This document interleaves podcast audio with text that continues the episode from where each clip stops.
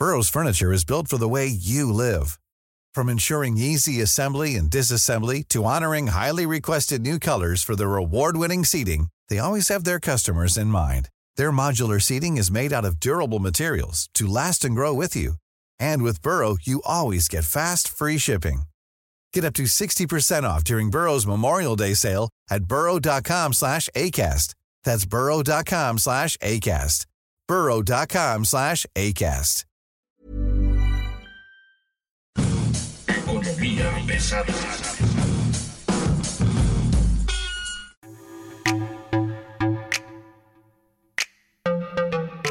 Señoras y señores, niñas y niños, chavos, chavas y demás comunistas que nos acompañan en este, la cuna del periodismo económico, esto es Economía Pesada. Mi nombre es Luis Carriles, arroba Luis Carrujos. Esta semana el tema comunismo y economía se puso mucho, muy de moda entre columnistas. Quiero decirles que desde esta pequeña sillita, desde esta pequeña atalaya, estamos totalmente de acuerdo con que el comunismo en México no existe y no se espanten porque hay cosas peores que eso, créanme. Y un poco para hablar de eso, tenemos hoy a una invitada de lujo, tenemos a Ana Lilia Moreno, coordinadora del programa de competencia y regulación de México Evalúa. Ella también de vez en cuando se avienta sus pininos en animal político como parte del equipo de México Evalúa y acaba de hacer un muy buen análisis sobre el Tratado de Libre Comercio a tres años del TEMEC, una cumbre borrascosa. Ana Lidia, ¿cómo estás? Muy buen día. Luis, qué gusto, gracias. Gracias por la invitación.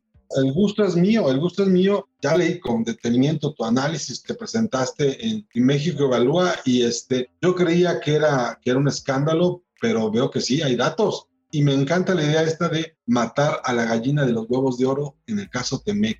¿De qué se trata esto, Ana pues eh, miran, el artículo que escribí esta semana en Animal Político que pueden, que pueden leer, pues expresa una preocupación que tenemos desde México Evalúa sobre el proceso de implementación del tratado y sobre todo de cara al 2026.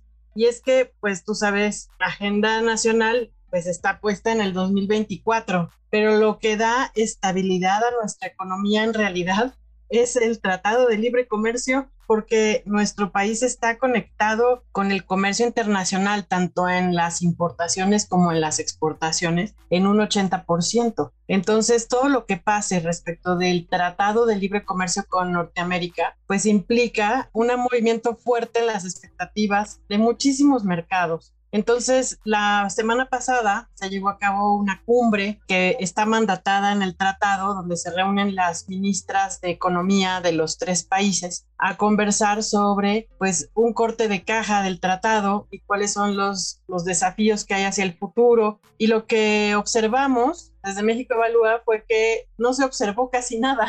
Y eso es paradójico, pero así fue hemos visto que hay una exageración en la, pues en la opacidad o en el hermetismo que se está llevando a cabo cuando las autoridades conversan y cuando están ahí pues los actores más relevantes que son los grupos empresariales. A ver, pero déjame entender esto. Estamos hablando de que el gobierno mexicano, la 4T, le está escondiendo información a sus pares canadienses y estadounidenses. No, no te sé decir si a ese nivel, más bien, nuestro punto de vista es que de cara a la sociedad y de cara a los diversos mercados que están involucrados en el comercio internacional, sí vemos que no hay un flujo de información importante que nos diera cuenta de cómo vamos, hacia dónde vamos, cuáles son los verdaderos acuerdos y qué está pasando sobre todo en las disputas más relevantes del tratado. Quizá los actores interesados, como son los gobiernos de Canadá y de Estados Unidos, sí se están enterando, pero sí observamos un hermetismo respecto de la opinión pública y la sociedad. Ahora, ¿por qué crees tú que la 4T le está ocultando cosas a los analistas mexicanos, a las empresas mexicanas, a los interesados mexicanos? Mira, yo creo que no solo es la 4T, creo que hay, hay un acuerdo entre los tres países y, eh, y, lo explico en el artículo porque es un poquito perverso en el sentido de que hay temporadas electorales en los tres países de aquí al 2025. Ajá. Entonces, hablar de que la cosa no va muy bien en algunos temas como el energético, como en el asunto de, del método con el que se cuantifica la manufactura de autopartes y automotriz en Norteamérica, como el conflicto del maíz o el costo del espectro radioeléctrico, son temas súper sensibles porque le pegan a los planes de negocio de las empresas y le pegan al empleo y le pegan a los costos. Entonces, los tres países, digamos, que optaron por irse por el lado más amable del tratado, decir lo padre que nos llevamos todos, los buenos acuerdos, las buenas oportunidades, y esos grandes elefantes en la sala, por lo menos no están presentes en la opinión pública y no sabemos cómo van. Y realmente, pues son los corazones de las economías de esta región. ¿No? O sea, no, no, tocar el tema energético, pues implica el no poder hacer planes concretos de costos y proyectos de negocios a largo plazo, por ejemplo. Ahora, déjame entender esto. La información la están ocultando los tres a los tres, o sea, los tres países se están haciendo pato. Pues es interesante porque los incentivos no están puestos, digamos, para que sean transparentes. Y fíjate que yo lo noté desde que antes que empezara la cumbre, cuando hay una asociación que es como el equivalente al Consejo Coordinador Empresarial de Estados Unidos, que se llama la AFTE o Alliance for Trade Enforcement, que mandó a la representante comercial de Estados Unidos, Catherine Tai, una carta gigante en donde los empresarios se quejan abiertamente de los incumplimientos de México respecto de una infinidad de detalles en los términos y condiciones del tratado. Tocan temas desde telecomunicaciones, derechos de propiedad industrial, derechos de propiedad intelectual, mercados digitales, competencia económica, energía, telecomunicaciones, agroalimentario, farmacéutico. Es impresionante esa carta. Esa carta fue enviada el 29 de junio, una semana antes de la cumbre. Y justo durante la cumbre, pues no se habló de la famosa carta, algunas columnas de opinión tocaron algunos temas, pero no hubo un mainstream, ¿no? No hubo una, un acercamiento profundo a las quejas de estos empresarios que están aglutinados o agrupados en esta AFTE. Entonces, eh, de parte de México también observamos algunos esfuerzos por llamar la atención. Por ejemplo, Coparmex hizo un llamado a las dificultades que están viendo los empresarios para poder establecer contratos de interconexión con la CFE cuando están construyendo y aportando, por ejemplo, subestaciones eléctricas o líneas de transmisión, el problema de los permisos que están atorados en la CRE, tanto en el sector eléctrico como hidrocarburos. Y sin embargo, después de la cumbre y durante la cumbre no se tocó este tema, pasó inadvertido y Brookings Institute, que es un think tank muy renombrado de Estados Unidos, hoy, por ejemplo, publica un resumen de los puntos focales del TEMEC y me llamó la atención que uno de ellos es la transparencia y mencionan lo mismo que yo estoy diciendo en el artículo. Y me llamó la atención porque creo que no soy la única que lo está viendo. ¿Qué es lo que te llama la atención exactamente?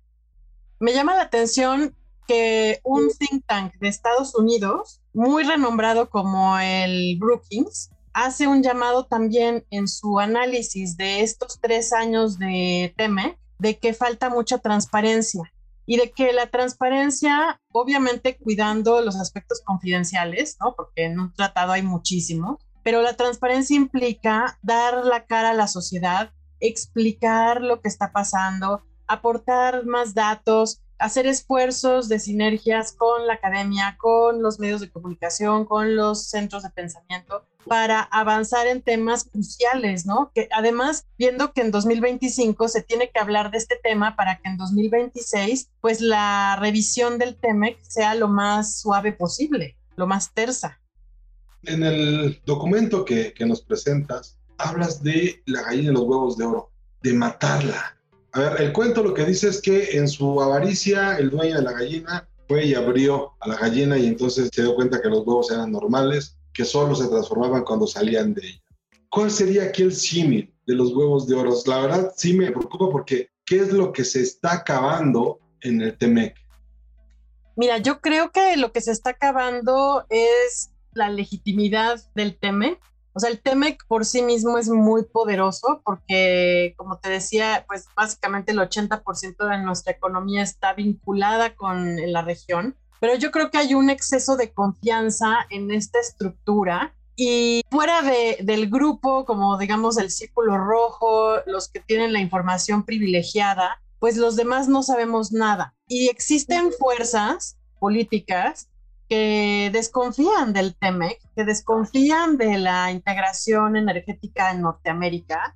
Lo vimos abiertamente durante la, pues, las conversaciones, si se pueden llamar así, del Parlamento abierto durante el intento de reforma constitucional del presidente López Obrador y que pudimos escuchar el punto de vista del mismo director, Manuel Bartlett, pudimos escuchar argumentos de sus funcionarios públicos y de incluso líderes de opinión de la 4T, si recordamos bien, que hablaban de que México requiere una soberanía energética, requiere desentenderse un poco del Tratado de Libre Comercio, no debemos de entrar en una integración energética, debemos de ser autosuficientes en combustibles, eh, las energías renovables no son buenas para México porque son intermitentes, todo ese tipo de premisas que se manejaron hace pues un año. Y sabes qué, Luis, cuando vemos el discurso o escuchamos el discurso, por ejemplo, de la secretaria Buenrostro, cuando está ella ahí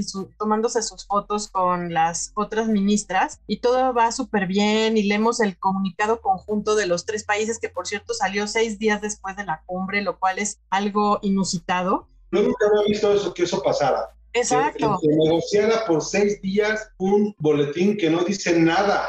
Exacto, y es un comunicado que es puro looking good, o sea, nos vemos bien, somos amigos, friendshoring, todo esto. Pero mira, cuando bajamos a la tierra y vemos los problemas que hay, por ejemplo, en la CRE, o sea, que hay 1.500 permisos de hidrocarburos para transporte, almacenamiento, pendientes de autorización por parte del organismo. Los que son aprobados, en su mayoría son para Pemex, ¿no? Para franquicias Pemex cuando vemos que las negativas de permisos no están soportadas por o sustentadas con un argumento, la verdad, contundente y preciso. Cuando vemos que está en duda si Pemex se va a integrar energéticamente a, a, Norteamérica porque se escucha que quieren suspender las importaciones. ¿No? Cuando vemos todos esos actos, entonces es claro que este marco que pudimos apreciar el año pasado de soberanía energética, de desintegrarnos del TEMEC, por lo menos en temas energéticos,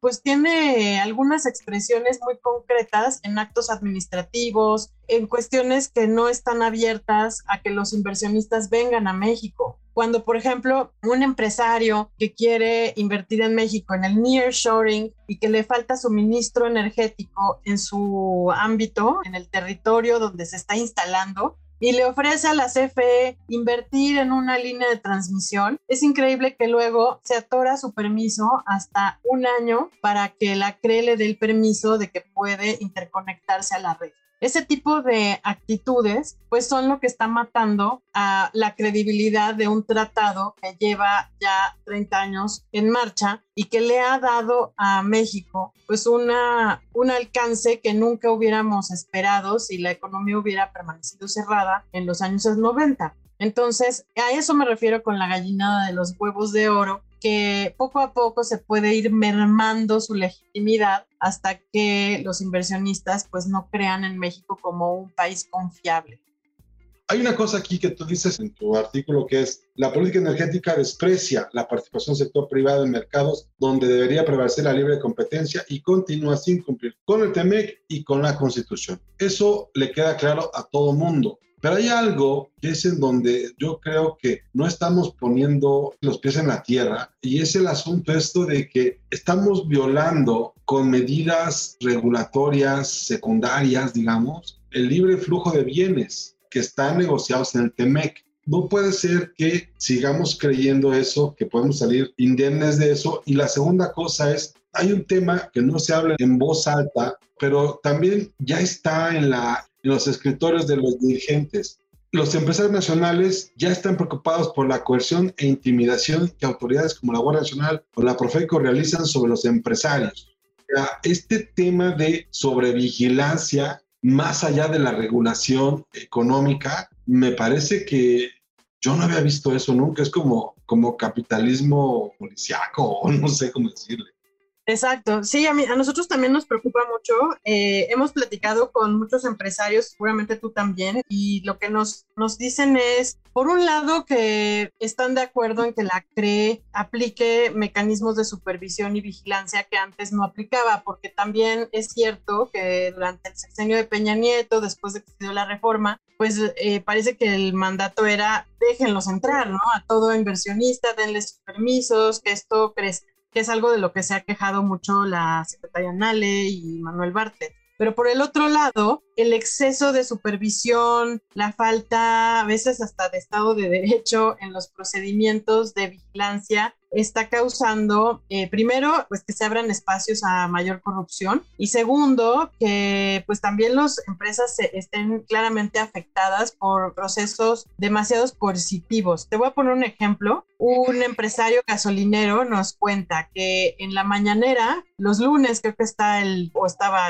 Ricardo Sheffield hablando de quiénes quieren los precios y de repente su gasolinera sale en la foto, ¿no? Resulta que la Profeco pasó por ahí, sacó la foto de la gasolinera o algún ciudadano se la mandó y salió en la foto como el precio más alto en su mercado. Las gasolineras generalmente tienen clientes pues de la zona, ¿no? Los vecinos de la zona son los que frecuentan las gasolineras, excepto las de carretera. Entonces lo que le pasó a este gasolinero fue que terminando la mañanera le cayó la Guardia Nacional, le cayó Profeco y le cayó la CRE. Le inmovilizaron las bombas y tuvo que llamar a sus abogados. Y el tema fue que finalmente después de cumplir con todos los requisitos, que tardó tres o cuatro días, se confirma que la gasolinera estaba en regla y pues fue una subida en el precio del mercado que es libre.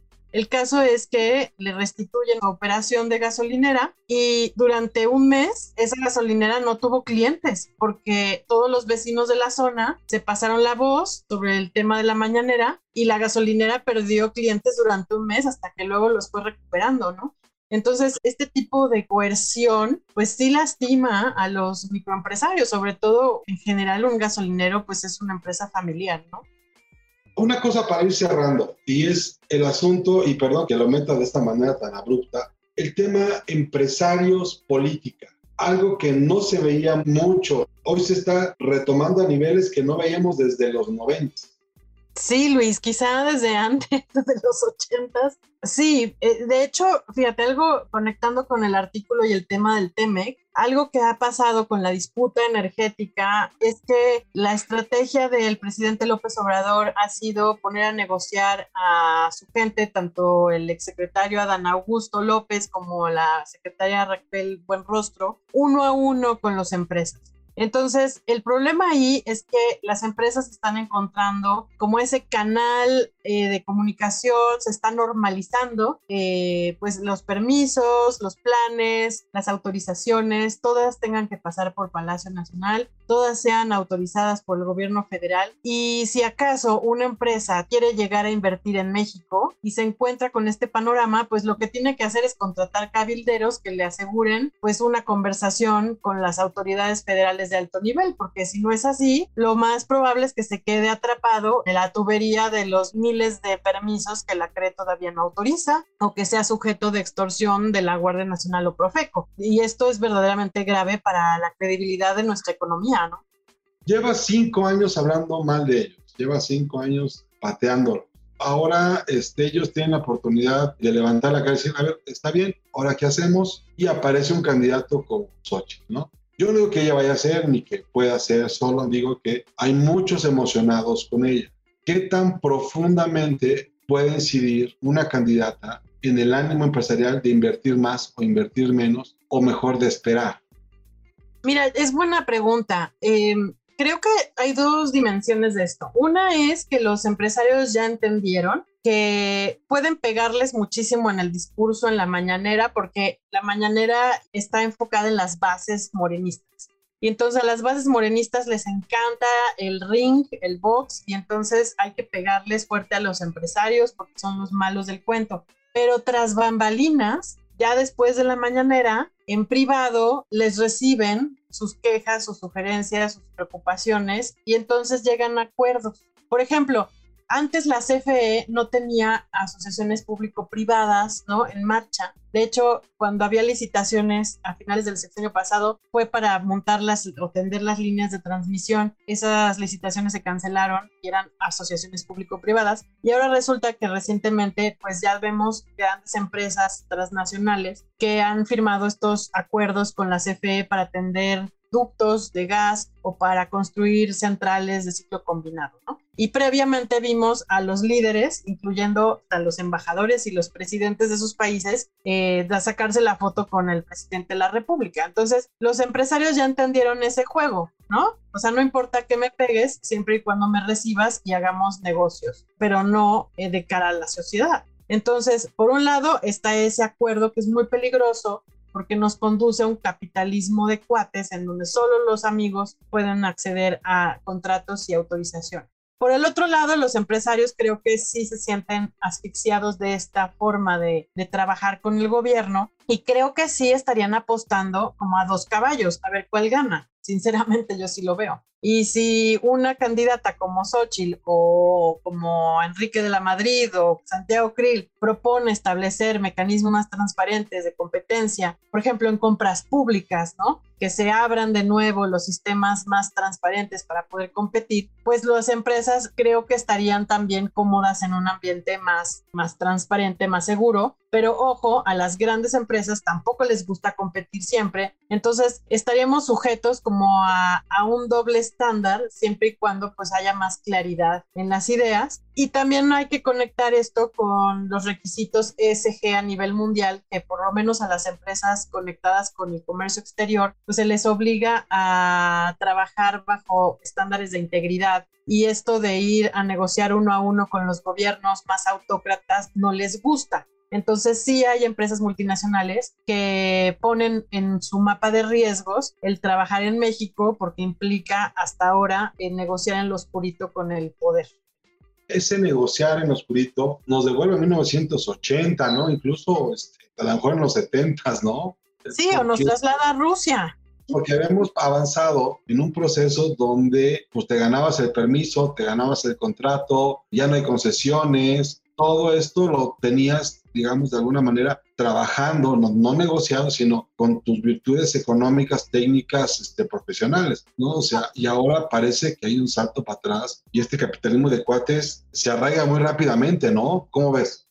Se arraiga rápido siempre y cuando no existan estos nuevos estándares internacionales. Por ejemplo, México está por firmar el acuerdo global con la Unión Europea. También tenemos en marcha el Tratado de Libre Comercio con el Reino Unido y tenemos en marcha el Tratado Transpacífico. O sea, no solamente es el TEME. Y en todos estos tratados está estipulado el acuerdo común de compartir valores, valores democráticos, valores de transparencia, valores de competencia, que las empresas, por ejemplo, interesadas como el Reino Unido, ¿no? En venir a invertir a México, pues pudieran conocer cuáles son eh, las licitaciones próximas, cuáles son las bases, cuáles son las normas que tienen que cumplir. Y algo de lo que se queja la AFTE, por ejemplo, en su carta, es que la CFE en su apartado de compras públicas no especifica con exactitud los términos, no avisa con tiempo,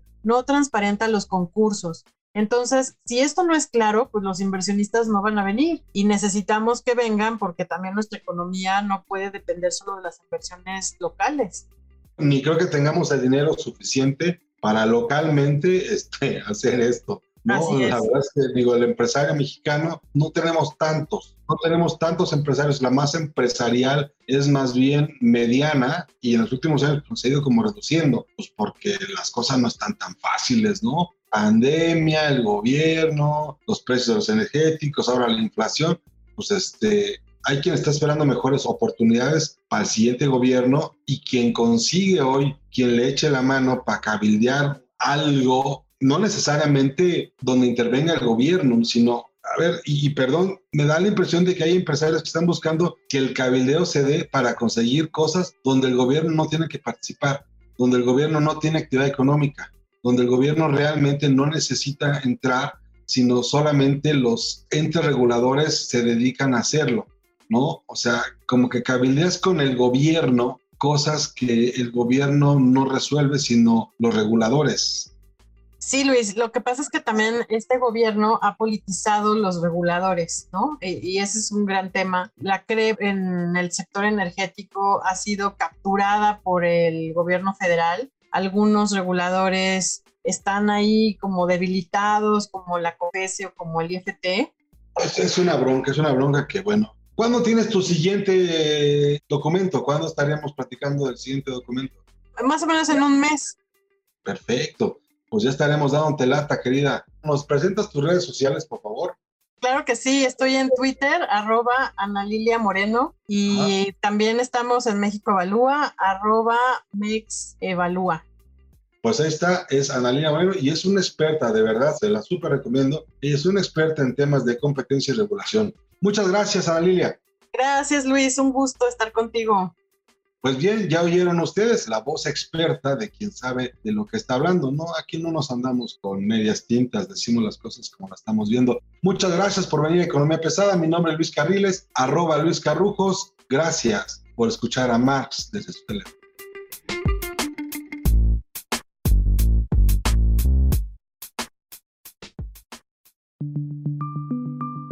Esta es una producción de la Organización Editorial Mexicana.